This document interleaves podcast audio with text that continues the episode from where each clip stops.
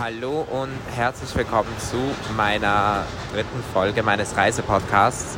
Wir melden uns aus einer Metro in Paris. Ähm, ich habe vergessen, gestern eine zu machen, darum nehme ich die heute jetzt noch auf.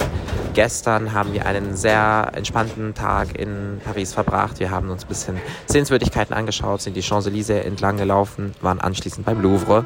Dann haben wir uns aufgeteilt, mein bester Freund hat sich mit einem Freund von ihm getroffen und ich habe die Stadt allein ein bisschen angeguckt.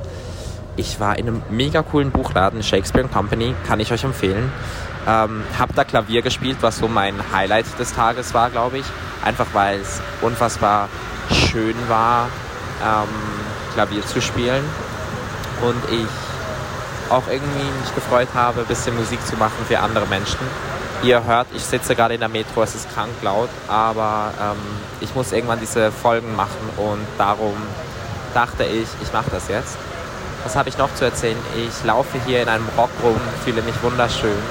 Wir waren lecker essen, ähm, haben allerdings krank ohne vegetarische Alternativen. Also ich finde das halt manchmal schon irgendwie ein bisschen schade. Und ähm, haben in den Geburtstag meines besten Freundes reingefeiert. Das war auch sehr, sehr schön an der Montmartre, nee, nicht Montmartre, an der Sacré-Cœur meine ich. Oh mein Gott, Montmartre ist das Quartier.